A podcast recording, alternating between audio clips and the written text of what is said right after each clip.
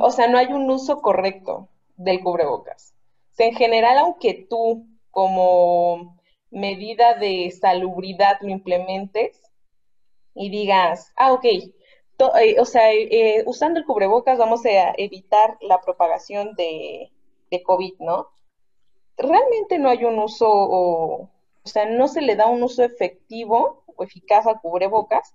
O sea, tú sales a la calle y es que es imposible, o sea, ni, ni, ni la persona que diga es que yo uso el cubrebocas, va a haber un fallo y puede que en ese fallo, al usar el cubrebocas, eh, te logres contagiar y contagies a otras personas y bla, bla, bla. O sea, siento que no, mm, no siento tampoco que, ay, pues no, no hay que usar el cubrebocas, o sea, es, pues ya, a ver, si es algo que te dice el Estado y usa cubrebocas, ok, yo me puedo adaptar, o sea, yo ni siquiera salgo, pero siento que también están estos, no sé cómo decirles, puristas del cubrebocas, que es el, el intensificar el hecho de es que no están usando cubrebocas y no es posible. O sea, de verdad, luego llegaron eh, al punto de, eh, de cubrebocas y arriba una careta. Y neta, en, por ejemplo, bueno, aquí en Celaya, está Sams. Entonces, si tú no traías tu, tu careta, te prestaban una. O sea, una que ya otras personas la habían deseado. Y lo único que hacían era con un trapito y ya. Pero porque era obligatorio meterte. Es, el absurdo. Con meterte con careta. mucho, sí.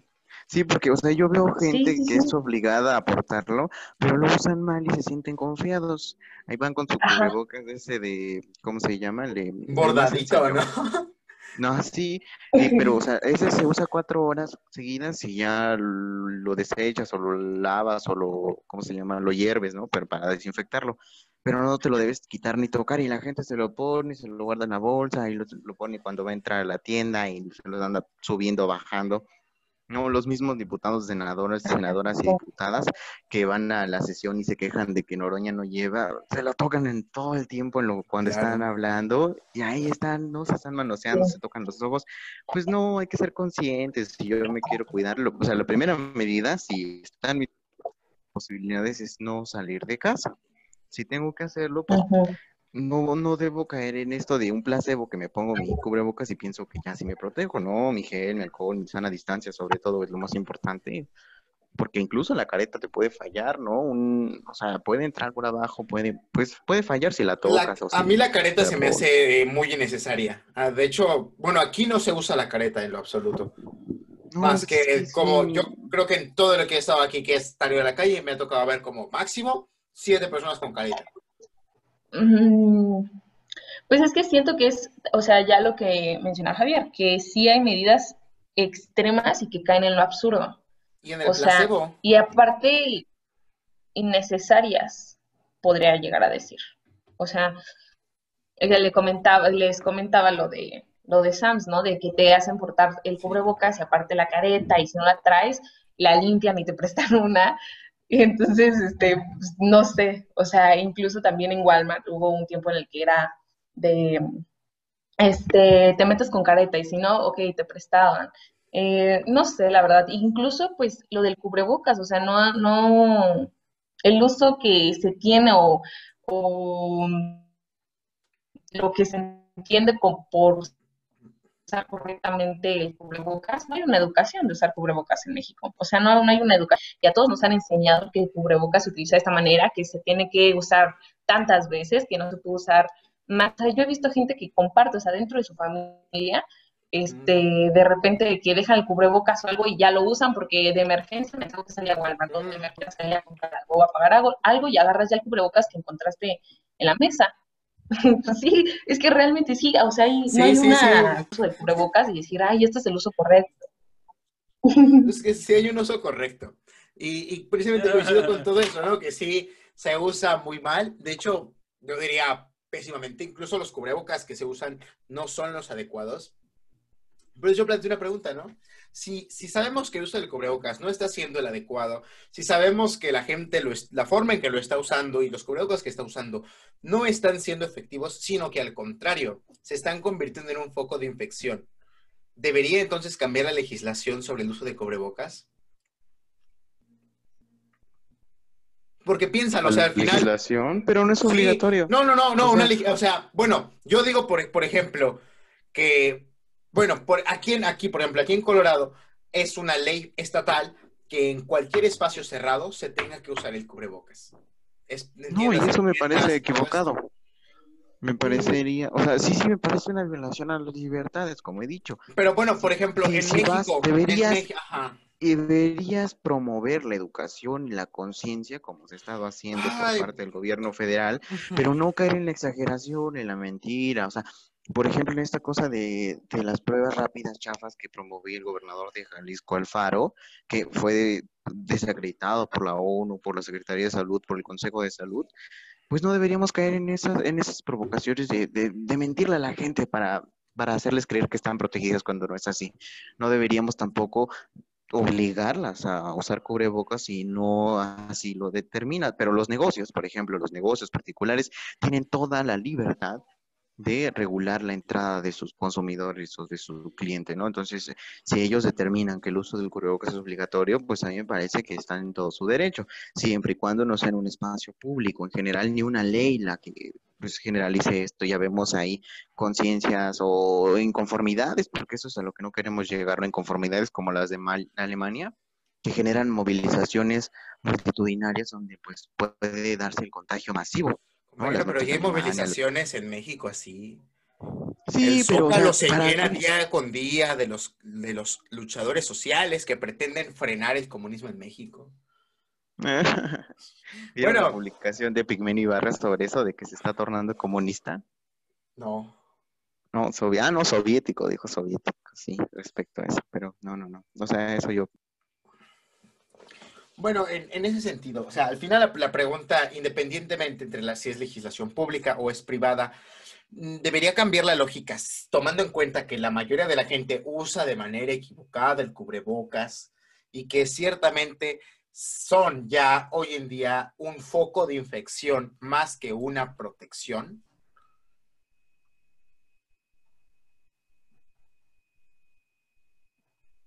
O un simple placebo, que lo cual ya, ya fomenta la. Con, No, de- es que sí. bueno, deja, sí, deja todo el placebo. O sea, como la gente no lo No, usa, pues no lo usamos a veces adecuadamente. Y dices, no lo estamos tocando, y lo dejo aquí, lo pongo en la mesa, ves, todas estas cosas. O sea, tomando en cuenta eso, asumiendo que hoy en día, que bueno, que para el, el 80% de los usuarios de cubrebocas lo usan inadecuadamente, y, ese, y para ese 80% de, de, de la población, el cubrebocas, más que ser una barrera de protección, es un foco de infección.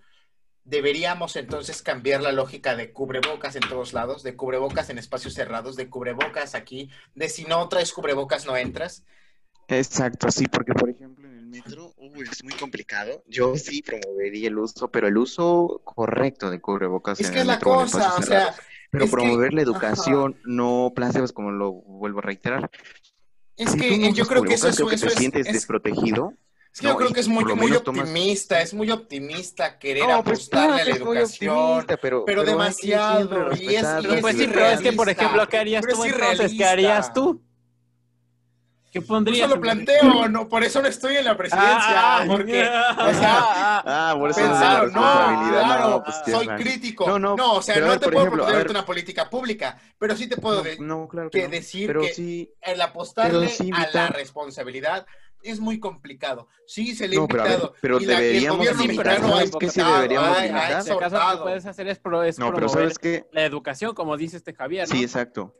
Y limitar ¿cómo la la- vas a- las o sea, mentiras, limitar las este mentiras desde los medios, por ejemplo, de un medio, un noticiero estelar donde tiene esa gran parte de audiencia eh, nacional de no le haga todavía. caso a Gatell. Di- Exacto, no, le haga caso a Gatel, o sea, los, datos no están mal, no le crea a la. Secretaría de Salud. Es algo Por muy supuesto que deberías limitar esas mentiras, porque eso hace Pero eso no, eso no cambia. O sea, yo, yo Eso, yo eso, te eso hace No, que la gente fortalezca más su pensamiento mágico religioso, más, que ha sido un gran problema de- debido a la pandemia. de- del- No, el pensamiento de este, mágico de- religioso de nuestra población nos ha dejado en donde estamos. No es, no son Por las eso no lo vas a de cambiar de hoy en día. O sea, al final No, yo pienso. pero hay que combatirlo y- Yo pienso, yo Ay, pienso sí. que la Secretaría de, de Salud, cuando es un diagnóstico de, ok, viene el COVID a México, ver con qué nos enfrentamos, o sea, tú tienes que hacer un diagnóstico de qué va a llegar y, y sobre qué sociedad va a caer. o que va a caer sobre una sociedad con sobrepeso, una sociedad con diabetes, con obesidad, una sociedad con hipertensión, una sociedad con muchas condiciones preexistentes, una sociedad con un pensamiento mágico religioso, una sociedad que desconfía de la ciencia y en base a, esto, si es en base o con base, con base. Con, base, Con base. Con base. Ah, siempre se me va esa. Mal, mal tache para estudiantes de política. sin embargo. Con base. Una plana a mí sirve. Con base a, estos datos, hacer algo, hacer una estrategia que se adapte a esta realidad. O sea, es lo que decíamos, no, no puedes implementar en México además estrategias del COVID que se usaron en China, que se usaron en Italia, que se usaron en España, que se usaron en Estados Unidos. No, tiene que ser una estrategia que se adapte a las condiciones no solo económicas, sino también socioculturales y físicas de México. Y yo creo que ahí sí hubo un fallo y ahí sí me parece un poco querer un chivo expiatorio y decir, ah, no, es que se apostó la educación y la educación y la gente no entendió que sí, no, no obvio, y pues obviamente iba a ser, es, sí, es, verdad, no, es verdad, es, sí, claro, sí, pero es algo con lo que tú tenías que tú tenías que tomar en cuenta desde un principio y hacer una estrategia sí, pero también debes eso. tomar no confiar en que las características del gobierno que poniéndose un detente poniéndose poniéndose oye no no no eso fue eso fue tergiversado no no no sí claro fue tergiversado pero hay gente que lo cree. O sea no no no no. un detente, el presidente no dijo que te proteger del, coronavirus. Eso fue de la prensa déjame terminar compañero déjame terminar compañero. Sí. Que, con un, detente, un escapulario, con un cubrebocas vas a frenar el virus. No estoy, nunca dije que lo dijera el presidente, pero, lo dijo. sí es un pensamiento que la gente tiene y si tú como gobierno sabes que la gente tiene eso, es una irresponsabilidad creer que con una campaña de comunicación diaria vas a hacer cambiar algo tan estructural en tan pocos meses y en un momento tan delicado como es la pandemia. No, pero no, y a ver, ahí te aclaro, o sea, no fue, no lo dijo el presidente y esa es una nota que quedó ahí de amarillismo. Él estaba refiriéndose a sus adversarios políticos, no al coronavirus, porque así lo sacaron muchos medios y vale la pena aclararlo. Luego, entonces. el presidente. No, no, pero ahí está el. De cosas supersticiosas. Punto, ahí está el pues. punto, ¿no? Y es, sí, sí, claro, no existe. Sí, claro, también es supersticioso decir que un detente te protege de la prensa. Sí, bueno. También es No, no dijo de la prensa, dijo de sus adversarios políticos. Y también pero es igual sigue siendo supersticioso. Sigue siendo supersticioso, ¿no? Ah, pero claro, él apela a este sentimiento. Claro, eso se entiende. O sea, este no estoy criticando al presidente en ese sentido. Bueno, sí, no, no, bueno, pero a ver, pero a ver, también debes tomar en cuenta las características del gobierno que se ha comprometido con la democracia, con la libertad, con no coactar al, pues, con las libertades, ¿no? Los derechos de las personas. O sea, es una característica fundamental del gobierno que yo aprecio en este tiempo de, de desgracia. Porque, por ejemplo, tenemos un 60% de comercio informal que no puede ser detenido así de la noche a la mañana sin las regulaciones, sin el apoyo, sin un plan que de verdad los considere, como están planteando muchos que... ¿Y pues, los consideró el plan que se está usando? Pues los gobiernos locales es lo que deben hacer. Sheinbaum, por ejemplo, les plantea a los comerciantes de, bueno, los vendedores ambulantes de comida, un pago de 10 mil pesos porque cierren 15, 15 días, me parece que a partir de esta semana que viene, ¿no? es algo que se debe haber hecho antes. Hay que aclarar. Sí, que, gobiernos estatales no resolvieron, que gobiernos federales no resolvieron, que los programas no plantearon. Pero es que gobiernos es un, problema. el gobierno, Digo, el gobierno federal, sí, perdón. Pero a ver, es, un, es una cuestión estructural que condena a la gente a una a elegir entre dos opciones, entre la enfermedad y entre morirse de hambre o endrogarse profundamente lo cual no es benéfico. Ya estamos viendo ahí la caída de 18 puntos en el PIB, ¿no? Y es un golpe fortísimo. La gente le tiene más miedo. La gente le tiene más miedo a la crisis económica que al coronavirus, porque es cierto, o sea, si te enfermas, pues te carga, ¿no? Pero si no comes durante dos, tres, cuatro meses, ¿qué pasa? Pues es que esa es la cosa. Es un daño estructural ahí que debieron de. Bueno, que no pueden arreglar, que también debemos ser conscientes que no se puede arreglar de la noche a la mañana. ¿No? Es un desgaste de años, de 30 años mínimo, de que se destruyó la planta productiva y nos dejaron en estas condiciones. También eso hay que tomarlo en cuenta. Sí. pero al final, por lo menos son condiciones, como dice el mismo nombre de las enfermedades, condiciones preexistentes. Sabes que están ahí. Y cuando un gobierno tuvo tres meses para prepararse ante la pandemia, debió haber considerado para, como dices tú, o sea, ofrecer ayudas de subsidios de, ok, 15 mil pesos para que no salgas en 15 días. Un cheque, vaya, un estímulo económico. No estamos diciendo, ah, pensión universal a todos. No, no, no. Pero al menos sí por un mes, por, bueno, por un mes. Por un mes, un subsidio para, para el empleo informal ya sí, ya sí déjalo. Y si el gobierno ya sabía Para que el 60% de la población, o sea, yo no me imagino el impacto económico que tiene el presupuesto, imagínate, y eso que están siendo austeros, hizo un ahorro de miles de millones de pesos, o sea, no hay un presupuesto que alcance para darle un apoyo a toda esa población. Sí, no, pero no hubiera sido tan mala idea, o sea, espera, lo haces, haces una cuarentena total de un, de un mes, apuestas a darle con madre. ¿Cuánto duró la cuarentena en España? Por dar un ejemplo. Duró como un mes o dos meses máximo, creo. En México, ¿cuánto tiempo llevamos con la pandemia? O sea, este tres meses duró, tres meses, cinco días. Tres meses, tres meses, cinco días. En México, ¿cuánto tiempo lleva la pandemia? ¿Cuánto tiempo lleva la cuarentena? Bueno, es que no es una cuarentena regulada. Exacto, es que es la cosa, que al no, al no apostarle al vamos a hacerlo de, rápido, fue vámonos despacio, vámonos a paso lento para, para administrar Pero no puedes comparar. no, espérame, sí, sí, espérame, déjame, déjame terminar, déjame terminar.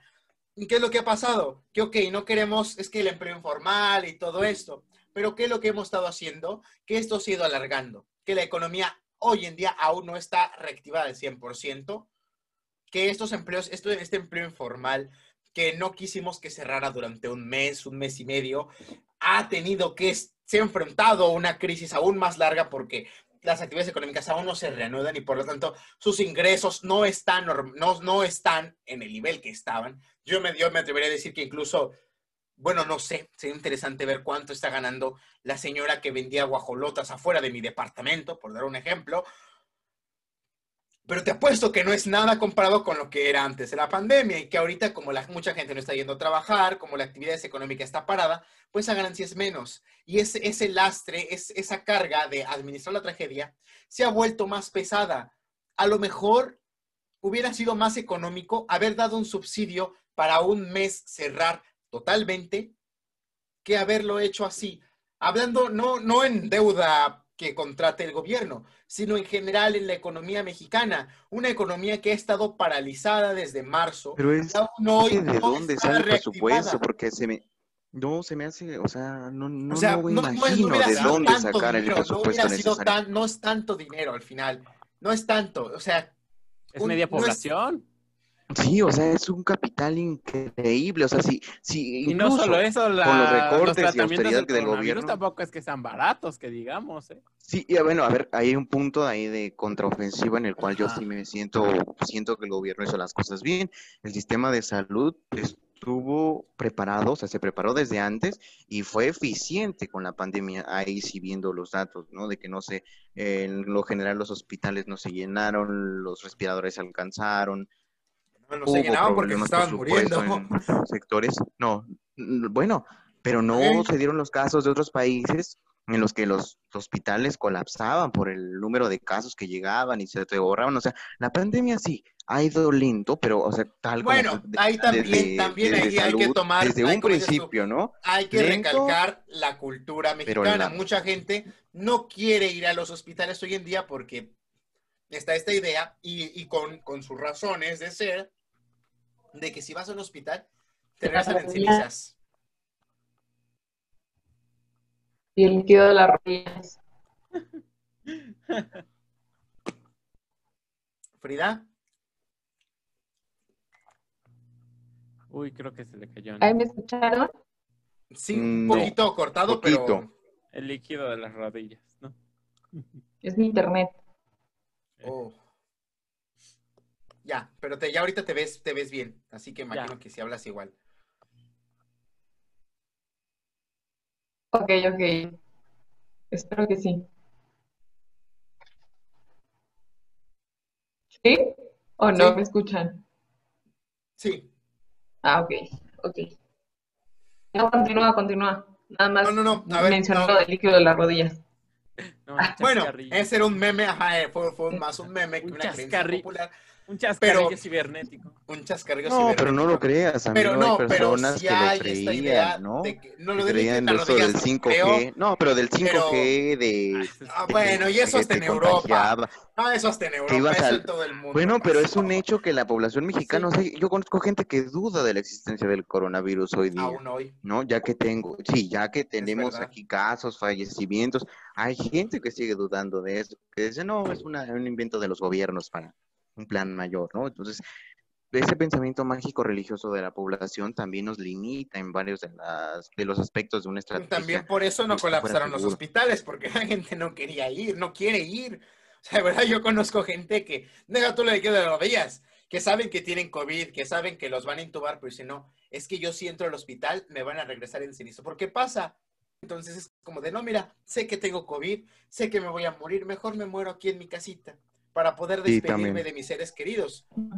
O sea, y esta idea también hay que reconocer que ha sido un factor por el cual el sistema de salud no ha colapsado y por lo cual los contagios siguen. O sea, al final, como ese pensamiento mágico religioso, una que es una condición preexistente de, de, México y que se debió haber tomado en cuenta cuando se, se planeó con tres meses de anticipación o más el, la pandemia, el, la pandemia en México.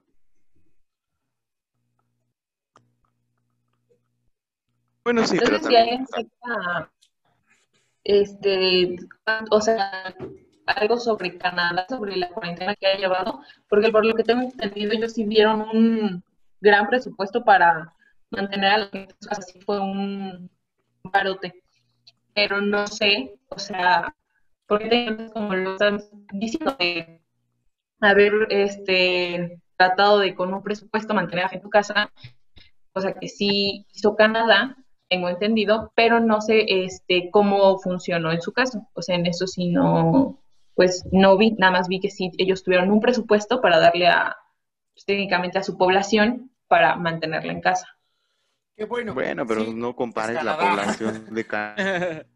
Canadá, ¿no? Y la situación económica del país, ¿no? Aquí en Estados 37 millones contra 120. Creo que pues recibían como mil dólares a la semana. Cada persona, cada ciudadano americano que no estuviera registrado en el, ajá, estadounidense, que no estuviera registrado como, como empleado en ese momento y se, hizo un, se un préstamo de todo un porcentaje del PIB del país. No me acuerdo el porcentaje. Creo que fue como el 3%, 4% del PIB de Estados Unidos, que se pidió en préstamo para dar esas, esas ayudas, para evitar que se cayera la economía. Ahorita está estable la economía, deja que pasen unos, unos meses y de verdad, este, ruego a Dios que no se ponga feo, pero, pero bueno, pero también debes considerar, por ejemplo, en el caso de México, que fue una propuesta y una de las bases determinantes del gobierno morilista, el no contratar deuda, deuda. ¿no? Y fue un compromiso público, sí, él dijo que durante su gobierno no se iba a contratar deuda, por lo cual es una opción que se dejó en un caso extremo y se trata de respetar, entonces tampoco le puedes pedir al gobierno que contrate deuda, sabiendo que es uno de los pilares que lo mantienen en el gobierno. Pero yo creo ahí podemos tratar un, un concepto que usa Friedrich Meineken, la razón de Estado.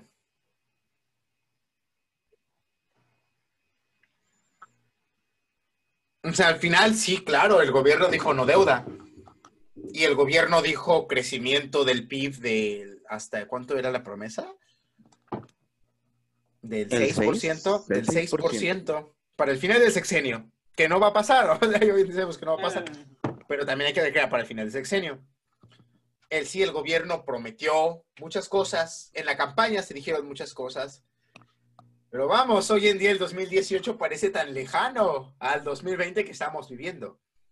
el COVID al final, y también sí hay que reconocer que la oposición va, va a decir, no, no, no le importa que estemos en pleno COVID, pero, o sea, no, no podemos querer seguir las lógicas del 2018 en un 2020 tan particular como lo es, en una crisis no nacional, una crisis global, en un año, en un clivage histórico. No estoy diciendo, ay, debieron haber pedido deuda, pero yo creo que no hubiera estado tan mal si se hubiera pedido una deuda, obviamente razonable, porque Vamos, que pedirle una deuda al Fondo Monetario Internacional no, implica nada más el gasto de, bueno, de lo que tienes que regresar, ¿no? De intereses, sino también toda una modificación de los planes económicos y de infraestructura. O sea, eso implicaría cambiar básicamente todo. Pero no le, tienes que, no, le, no, le, tienes que pedir el préstamo al Fondo Monetario Internacional, se lo podías pedir a Israel. Pues es el mismo, ¿no? Es el mismo. Ah, era un chiste, un chiste. Si no es como en Chile una, de volverle a pedir un préstamo a Inglaterra o así, ¿no? O sea, hay mecanismos ya que son más los más comunes para este tipo de, de cuestiones y pues implican básicamente que le, bueno, que le asegures que tú vas a cambiar tu estrategia económica, tu, tu base, tu, bueno, tu, tus proyectos, ¿no? Y Andrés Manuel ha concentrado sus proyectos en lo prometido, ¿no? En infraestructura de megaproyectos, en programas sociales, cosas que no, pues por lo común no son de las condiciones propicias para solicitar un préstamo de las primeras que son cambiadas en caso de solicitar uno. Entonces ahí sí entraría en debate el gobierno y la consolidación que quiere hacer el presidente, ¿no? De acuerdo a su proyecto de nación, o pues acceder a, este, esta razón de Estado que tú estás privilegiando, lo cual yo veo, yo veo que no tiene un fundamento tan serio eh, como para cambiarlo todo, ¿no? Porque si algo nos ha dejado el 2018 es que lo que se quería era un cambio radical en el programa. Si ellos hubieran querido eh, pues una respuesta diferente, hubieran votado sin duda por alguno de los otros dos candidatos, lo cual no fue, fue visiblemente Bueno, eso me, eso, eso me parece algo, eso, ese, ese, argumento no te lo compro, porque al final, yo creo que en 2018 nadie nos, cuando tiramos a los candidatos, nadie dijo, ah, ok, bueno, pero una pandemia, ¿cómo reaccionarían? ¿Cómo reaccionarían? No, no, no, ya teníamos a Felipe Calderón. No, porque al final, o sea, creo que no hay un punto de comparación. Y eso es algo que me parece totalmente este, inválido, algo incluso obsceno. No por lo como lo dices tú, sino porque incluso la oposición, el PAN y otros grupos lo pretenden comparar. Me parece obsceno esta comparación del COVID-19 con el, con el H1N1. No sé, incluso las políticas de Calderón y todo no tienen punto de comparación en lo absoluto. No, si nos quisiéramos comparar, pues, pero, ajá, pero, pero, yo creo, o sea, no sé, pero yo tengo entendido, sí, este, pero yo tengo entendido que el, este, que el, el Fondo Monetario Internacional ofreció préstamos con este, con, digamos, únicos, ¿no? Sin tantos requisitos por la cuestión particular que estamos viviendo.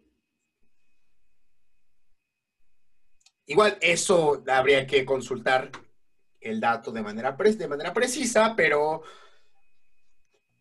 bueno, no creo que sea para, para poco argumentar una razón de Estado en, en un momento tan particular y tan, tan único como lo es el 2020, como lo es la crisis del coronavirus COVID-19. ¿no? sin duda, pero o sea, sí hay que reconocer los grandes esfuerzos que se han hecho de infraestructura, de información, de acceso a la información. No hay un solo día desde antes del primer caso de contagio que no se haya informado. ¿No? Que no se hayan reiterado las preguntas de esta prensa que, no cumple con su labor informativa y que reitera y reitera y reitera preguntas que, no tienen sentido, ¿no? Explicaciones de modelos básicos, de datos, de preguntas frecuentes sobre las cuestiones si te enfermas, qué hacer si estás enfermo, cuáles son los números de atención, cuál es el procedimiento, eh, los mitos sobre el coronavirus.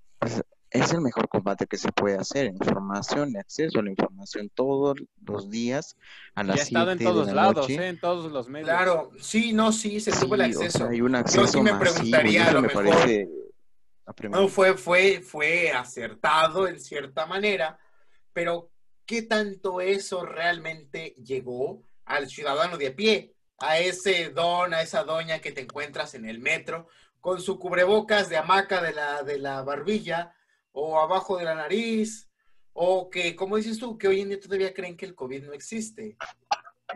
O sea, al final, dices tú, se respondieron las preguntas de la prensa. Claro, de la prensa.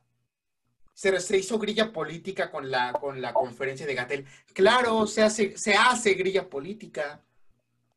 Pero al final, al ciudadano de a pie, quién realmente lo informa, cómo se informa, cómo recibió de su gobierno esta información. también. En las páginas de, yo que sé, Facebook, YouTube. ¿Crees? Bueno, en sí, está ahí, el acceso está. En el, te apuesto que en el mismo metro debe estar ahí pegadas las pancartas. Sí, o sea, hay una gran campaña de información, pero también así de desinformación y eso que también es un problema, ha sido un problema constante que es precisamente lo que tú tocas. ¿Quién le informa a esa gente? ¿Qué clase de periodismo o disque periodismo tenemos en el país que tenemos pseudo comunicadores que van y preguntan tonterías, que distraen con politiquerías en la conferencia, cuando en realidad desde el primer momento se dijo que las medidas que se iban a tomar relacionadas en torno a la pandemia no iban a ser dirigidas con un carácter político, sino con un carácter de salud, de atender la emergencia. Y eso es valiosísimo. Lo, lo que nos está fallando es que tenemos periodistas, comunicadores y pseudoinformantes que desinforman o que van y cuestionan cosas que no son de vital importancia, no escuchan a sus televidentes, a sus radio oyentes, a todas estas personas que les siguen y que se informan a través de ellos. Y ese es el medio, es como un teléfono descompuesto. La Secretaría de Salud informa una cosa, la OMS informa una cosa, y la politiquería y los medios comprados o corrompidos desinforman a la población, ¿no? Ahí están las cuestiones sobre las pruebas en Jalisco, las cuarentenas forzadas, los toques de queda, las violaciones a derechos humanos. Eh, bueno, el caso de Giovanni López a mí me parece todavía importante, ¿no? Y hay gente que, pues, pues que se ve en esas situaciones de ser multada, de ser reprimida, de ser obligada a dejar de laborar. Tenemos a Lady Tacos de Canasta y mucha gente de la misma condición que son abusadas por el simple hecho de querer ganarse la vida y de, no estar protegidas por, por, una sociedad, yo diría, por, por los medios, por gobiernos locales, estatales, federal por, la sociedad ¿no? misma que ve la injusticia, que no, que no comparte la información, que a veces es egoísta, que no colabora comunicando, le diga, oye, ve la conferencia, oye, yo te resuelvo, oye, por favor, está aquí tienes esto, léelo, no, analízalo, infórmate, pues hay que combatirlo.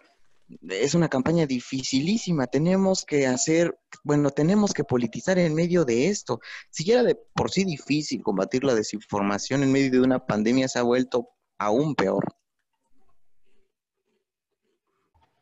Este, bueno, con todo lo que ya se había mencionado de mm, la información, de quiénes estaban informando a las personas, de cómo se estaban manejando, yo creo que de primer punto sí es este, eh, una información dentro de, por ejemplo, eh, las reuniones que tiene Gatel hacia los medios de comunicación, eh, que se dedique al 100% la información de, del cuidado, de los cuidados que se tienen que llevar y no tanto, y sí concuerdo con Javier, de la obligación, o sea, no, que no se tenga que obligar de una manera el, uso eh, o, o, el llevar a cabo este, situaciones ya, o sea, que sí caen en lo absurdo, ¿no? De, de sal, este, siempre con cubrebocas, y cómo lo uso, o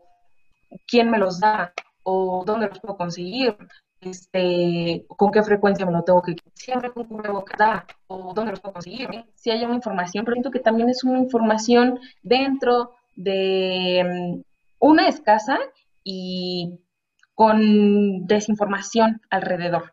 Entonces, para empezar, que estas reuniones que se tienen con Gatel eh, y los medios de comunicación se dediquen al 100% a hablar eh, en, sector salud, ¿no? E informar y aclarar muchísimas dudas eh, por parte de, la sociedad mexicana. Y después, creo también mm, conveniente de alguna forma el sí dar, no sé, o sea, veo difícil lo del presupuesto que también estaban comentando y también es aparte de, de los estados, o sea, cómo lo va manejando cada, cada estado, ¿no? O sea... ¿Cómo opinas que lo ha manejado? Siento que... ¿Cómo crees que lo ha manejado Sinue? ¿Cómo crees, a tu opinión, cómo lo ha manejado Sinue? ¿Qué tal lo ha manejado Sinue?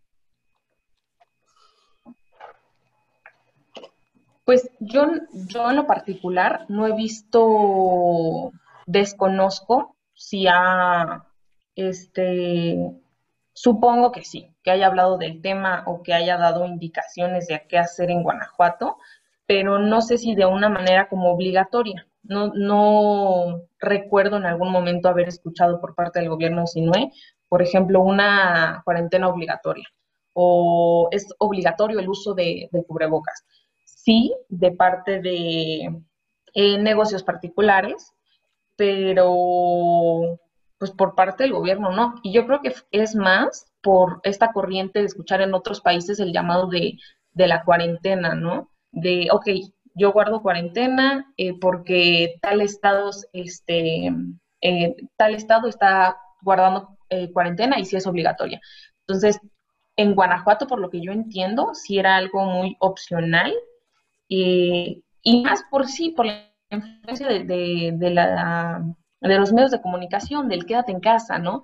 Que si bien no era de manera obligatoria, sí implícitamente te decía qué tenías que hacer, ¿no? Que quedarte en tu casa, si podías. Pero, o sea, de parte del gobierno de Sinaloa, la verdad, desconozco si en algún momento se quiso implementar alguna medida de salubridad como algo obligatorio. Yo siento que fue más algo que recuerdo haber escuchado algo que los guanajuatenses dijeran, ay, Guanajuato está en, cuarentena y nadie puede entrar ni salir de Guanajuato. Mm, realmente desconozco, pero creo que no. Muy bien. Carlos o Javier, conclusiones. Ah, bueno, ah, empiezo yo, empiezo yo. Este, ah, bueno, pues en cuanto a lo que ahorita puedo decir es que yo estoy más cercano, por ejemplo, a, esta, o bueno, he estado más atento a lo que dicen la CDMX que en el mismo Edomex. Pero yo creo que la información, personalmente, a ver, perdón, me trago. Yo creo que la estrategia del gobierno hasta el momento, o dentro de lo que cabe, ha estado siendo efectiva. Por supuesto, puedo concordar de esto de que de cómo se está viendo esto de cubrebocas, ¿no? De que es obligatorio y que ha llegado incluso a golpizas hacia algunas personas que no lo traen. Pero este, lo cual me parece evidentemente terrible, terrible, terrible. Pero yo creo que sí ha llegado la información bastante bien. Y si acaso, como también mencionó Javier, a cierta parte de la culpa de que no esté o que no se vea tan reflejado en este momento es por los, es por los periodistas, por los mismos medios, ¿no? Que a veces son completamente amarillistas, etc, etc. Y también hay que admitir que a veces la población mexicana, México no estaba preparado para una pandemia así, ¿no? Tanto desde de todos, las, de todos los aspectos económicos, social, etc, etc, etc. Te puedo decir que, que sé que hay gente que no cree que existe el coronavirus, pero también yo sé de gente que a día de hoy cree que nunca existió la H1N1 Así que realmente es una población bastante complicada de tratar, ¿no? Con todo respeto. Pero este, sin embargo, yo, yo siento que está siendo efectiva. Yo veo este, cosas del COVID y de cómo cuidarse en todos lados. Veo en la televisión, escucho en la radio. Cuando entro a internet, lo, en Facebook está ahí, está en YouTube, está todo. Yo lo veo en absolutamente todos lados. no es sal- este, hasta incluso las pocas veces que he llegado a salir, he visto que está en la calle, no están este, ahí los letreros, está antes de entrar a una tienda, etc, etc, etc. Yo creo que, que, bueno, como ya mencioné, no se ha visto reflejada por los factores que ya hemos comentado acá. Pero bueno, ah, también tengo que decir que a veces han tomado algunas medidas un poco extrañas. Por ejemplo, no hace mucho, a pesar de que estábamos en pico, el, este, el gobierno de la Ciudad de México ya quería pasar a fase amarilla, o como se llama, semáforo amarillo, perdón. Y bueno, pero pues creo que eso es por el momento todo lo que yo podría comentar, ¿no? Si acaso lo que queda es seguir viendo cómo se desarrolla y pues esperar que ya no que ya no se alargue más tanto, ¿no? Por favor, Javier, continúa. Sí, yo apostaría o bueno, seguiría apostando a confiar en la gente y a confiar en una estrategia que precisamente se basa en informar y en convencer a todos y a todas de, del uso correcto de las medidas para proteger su salud. De, de pues eh, no ser coactivos, de no reprimir, de no abusar como autoridades y como sociedad, porque también se da el caso de los abusos contra autoridades médicas, contra gente valiente que se está enfrentando a la enfermedad y que son pues perseguidos o castigados prácticamente por la ignorancia y no encuentro otra manera de describirlo. Y pues nos enfrentamos ante un país con condiciones muy particulares, por eso se me hace de muy mal gusto el que la derecha, el que los medios comparen con otros países de la Unión Europea o incluso el mismo Latinoamérica, donde compartimos muchos rasgos, pero las condiciones de- geográficas de la población, o sea, los niveles de población, su concentración, la- las actividades económicas que en el país. Este, y pues ese pensamiento que como les comentaba el mágico religioso, que es muy fuerte aún en la población y que no es malo, no es malo siempre y cuando también se atienda a la realidad, porque yo soy respetuoso de las creencias de cada uno, pero yo le digo a la gente, por ejemplo, yo, yo soy ateo, yo no, yo no creo en una vida después de la muerte y no me quiero morir. Pero esta gente, ¿no? Que por lo menos yo, yo creo no tiene el consuelo de una vida futura, mm, pues tampoco se quiere morir, le digo, entonces cuídese, ¿no? O sea, porque la gente confía en estos simbolismos o en estas supersticiones que protegen su salud, supuestamente, y, pero no lo hacen. Pero también más al fondo de esto, yo concluiría, ya cierro con esto, en que hay condiciones que nos colocan precisamente con los terribles datos que hoy estamos viviendo, ¿no? Con los números de fallecidos y de contagios. Porque, por ejemplo, o sea, tenemos una salud destruida por un sistema económico y educativo. Tenemos una, unas condiciones de vida que son, pues, digamos, arrolladoras de trabajo de 12, 13 horas, que no hay cuidado físico, no hay cuidado alimenticio, que se come lo primero que se encuentra en la calle por las mismas condiciones socioeconómicas y también de desinformación, que ya lo he dicho, yo reconozco la labor informativa del gobierno de combate y de no ser coercitivo en esas, bueno, en el gobierno federal, porque hay gobiernos estatales que no están siendo de este modo. Y bueno, con eso concluiría yo. Muy bien. Pues yo cerraría con lo, con lo mismo, ¿no? Al final, como ya se ha dicho, esto todavía no termina. Hay que esperar para poder medir resultados. Y, y pues nada, al final sí hay, hay que criticar lo que sea criticable, hay que reconocer lo que deba ser reconocido, pero sobre todo hay que cuidarnos y hay que respetar las medidas de seguridad, hay que ser críticos también con estas medidas de seguridad. Y pues nada, nos despedimos de esta edición, de este capítulo sobre el COVID de Mesa 11. ¿Y dónde los podemos encontrar? ¿Dónde podemos leerlos? ¿En qué redes sociales los podemos seguir? Ah, claro, a mí me pueden encontrar en este en Twitter con como arroba carlos-beifong con B grande e I latina y nada más ahí. Cualquier cosa, pues ahí mándenme algún mensaje. Casi no estoy activo escribiendo, pero si me mandan algún mensaje, la brevedad se los respondo. Frida, ¿dónde te podemos seguir? Este, a mí me pueden encontrar en Instagram. Realmente no subo, no hablo mucho de política ahí, pero está entretenido, parece como frijolito en el arroz. O en Twitter, donde no soy muy activa, pero prometo estarlo más y aparezco como frijol frijol. Muy bien. Este, Javier, ¿a ti dónde te podemos seguir? Sí, bueno, yo escribo columnas los lunes y jueves para la revista Bastardos Noticias. Síganla, es eh, una revista, bueno, un sitio donde se trata de ser, pues, disidentes, de ser críticos, y entonces ahí está mi espacio de crítica igual. Y en Twitter, que es la red que más utilizo para escribir, donde pues regularmente me combato con derechosos y personas que, que me pican ahí, ¿no? La curiosidad, el nervio y es arroba Javier Esperanza, en vez de la última A, es Javier Esperanza, doble Z, y pues ahí los veo, los escucho, los leo, los sigo si me siguen, ¿no? Entonces, pues aquí, ¿no? Con, fielmente en cada, cada que se puede. Muy bien, y pues ya saben, en Instagram pueden seguirme como arroba JMPeles, ahí subo más que nada fotografía y en, en Twitter como arroba Cimecronopolis. Y nos vemos en una próxima edición de Misa 11.